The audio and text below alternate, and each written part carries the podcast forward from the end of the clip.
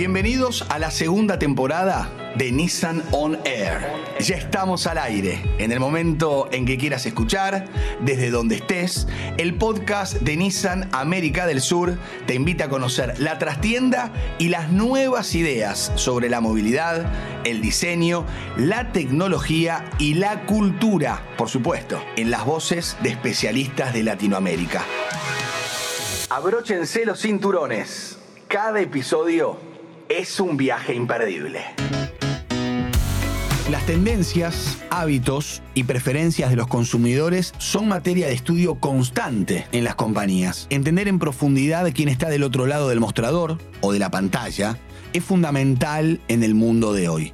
La industria automotriz no es ajena a ello, ya que los hábitos de consumo sobre la movilidad varían constantemente a nivel mundial. Por eso nos preguntamos, ¿qué buscan hoy los usuarios de vehículos? ¿Qué tipo de experiencia quieren al adquirir un auto? ¿Cuáles son las características y las expectativas de los consumidores? En este episodio abordamos el estudio del comportamiento del consumidor, que permite a las empresas conocer los perfiles y hábitos de los compradores. Para conversar sobre este tema, invitamos a una especialista como Ximena Díaz Alarcón, cofundadora y directora de contenidos de Universal. Ximena se especialista en brand marketing, investigación de mercado, tendencias, innovación y planning estratégico, con 20 años de experiencia profesional a nivel regional y global. ¿Cómo estás, Jimena? Un gusto saludarte y poder contar con tu participación para este podcast Nissan On Air. Bueno, muchas gracias a vos y gracias a Nissan por la invitación. En las últimas décadas observamos que las empresas invierten cada vez más recursos para conocer a sus clientes y potenciales consumidores y también vemos una tendencia a personalizar o segmentar su comunicación para llegar a la audiencia determinada.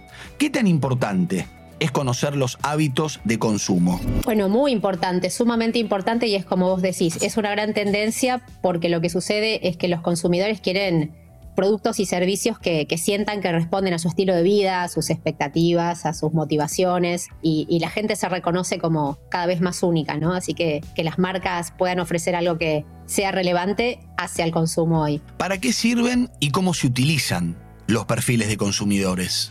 Bueno, le sirven mucho a las marcas para comprender cómo está compuesta su base, digamos, cuáles son esos eh, consumer persona, cuáles son esos perfiles que los consumen, en base a eso ajustar su oferta y diseñar en muchos de los casos seguro la comunicación y en algunos casos específicamente el producto también. A veces cuando el producto eh, está muy estandarizado, tiene algunos toques de personalización, pero no es que el producto en sí es completamente diferente entre perfil y perfil, pero sirve para ser más relevantes, ¿no? Por esto que decíamos antes, cuanto más puedas ajustar la oferta, la gente más cerca se va a sentir de que estás como marca comprendiendo sus necesidades. ¿Cómo definirías al consumidor de vehículos de América Latina? ¿Cuáles son los intereses, los patrones de compra y las características de los consumidores de movilidad hoy en la región? Cambió bastante con la pandemia porque la movilidad de por sí tuvo como grandes tendencias interesantes que se vieron en toda la región. Se vieron en el mundo también, pero particularmente hablando de América Latina. Una cosa muy importante es que el vehículo se transformó en una burbuja, ¿no? En una burbuja de seguridad, sobre todo muy en el medio de la pandemia, este tema de la preocupación y, el impedimento de viajar en transporte público. Entonces el que no tenía auto lo trató de adquirir, el que tenía uno solo en la familia trató de adquirir tal vez un segundo vehículo más chico, pero para alguien más en la familia. Así que hubo un incremento en ese sentido y un, y un registro de la importancia de la autonomía y de la seguridad que te brinda un vehículo propio. Y por otro lado, otra gran tendencia que se, que se vio fue todo lo que tuvo que ver con movilidad tipo bicicletas y, de ese estilo, ¿no? De bicisendas en toda la región. Sucedió que los gobiernos y municipios crearon estas nuevas o ampliaron en algunos casos estas formas de movilidad más sustentables. ¿Qué diferencias hay entre el consumidor tradicional y el consumidor digital? ¿Y es posible que convivan estos dos perfiles? Depende de qué categoría hables. No sé si hay dos consumidores, un consumidor digital y un consumidor tradicional. Las segmentaciones que se usan en este sentido dependen mucho de cada categoría. Lo que se ve es un consumidor en todo caso más digital, ¿no? En la famosa palabra que está dando vuelta de lo physical digital, lo físico y lo digital. Si asumimos lo físico como lo presencial, el ir al punto de venta y tocar los productos, etcétera, versus la compra digital, eso se va fusionando cada vez más y va integrando realmente una compra diferente, ¿no? Que no es ni completamente física ni completamente digital, sino cada vez más una mezcla de las dos cosas. Por supuesto que esto igualmente varía por categoría, ¿no? Depende de qué industria estemos hablando, tiene más peso por ahí una dimensión que otra, pero como tendencia general se da un poco esto que te comento. Hablamos de consumidores, pero lejos está de ser un término frío, sino que cada vez más se busca personalizar los mensajes y entender a las personas en su contexto, en su realidad. ¿Cómo abordan hoy en día las empresas una investigación donde se tienen en cuenta las motivaciones y las expectativas de las personas y sus experiencias? Súper buena pregunta. A ver, la verdad que nosotros desde Universal un poco también nos caracterizamos, te puedo hablar desde mi experiencia, pero nos caracterizamos por abordar las investigaciones en ese sentido. Creo que lo que es muy importante comprender es que las personas siempre estamos en contexto. A veces uno tiende a olvidar ¿no? eso y cree que sus motivaciones o sus dolores o sus problemas son estrictamente individuales o personales. Y es verdad que hay mucho de eso, pero eso se enmarca siempre en lo social y cultural y recién después baja al consumo. Así que lo que hacen las empresas hoy en líneas generales es tratar de comprender las motivaciones, los deseos, las expectativas, las posibilidades también de los consumidores, pero siempre enmarcándolas en estos nuevos valores y tensiones y motivaciones sociales y culturales, ¿no? En sentido más amplio. Y ahí podría ponerte como ejemplo la diversidad, la inclusión, la sustentabilidad, la personalización, como comentábamos antes, como grandes, grandes este, ejes eh, horizontales prácticamente que atraviesan a muchas categorías porque son nuevos valores del mainstream, ¿no? De cómo va cambiando la cultura y cómo afecta también lo que los consumidores desean, quieren poseer y a lo que quieren acceder. ¿Qué rol juega la fidelidad a una marca a la hora de la compra?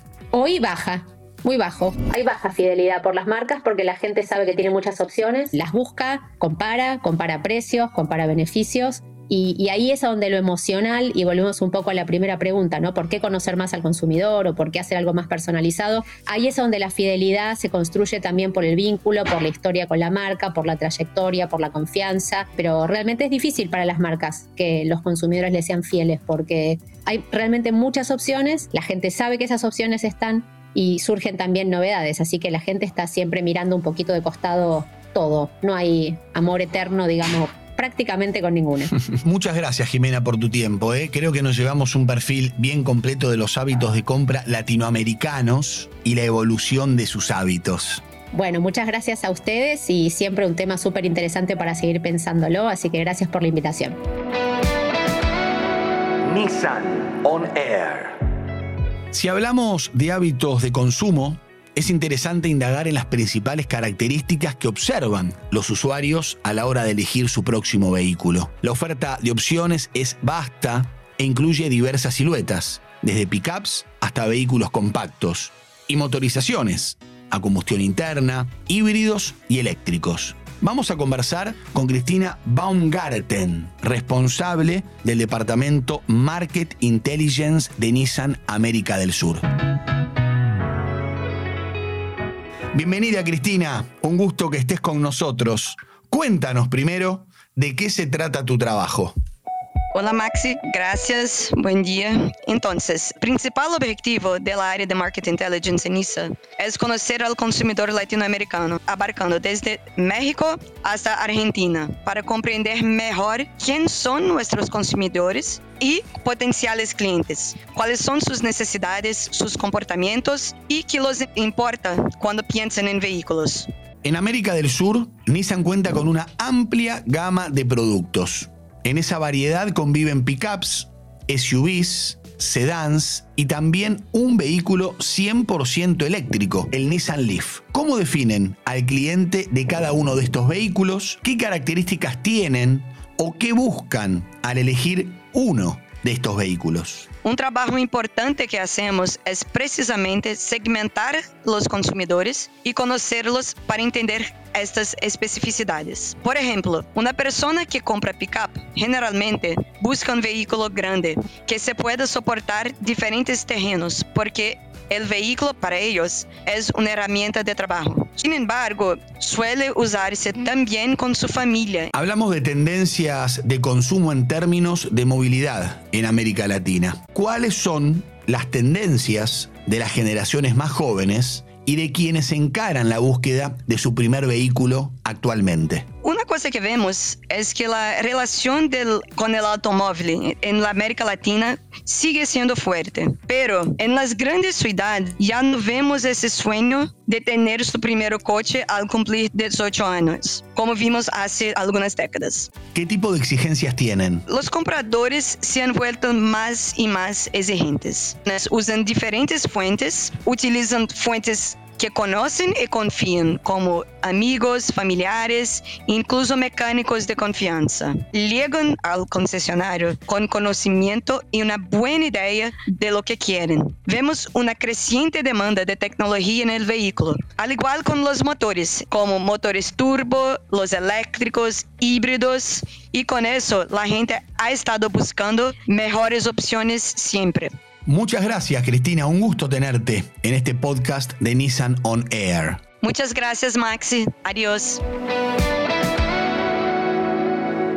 Nissan On Air.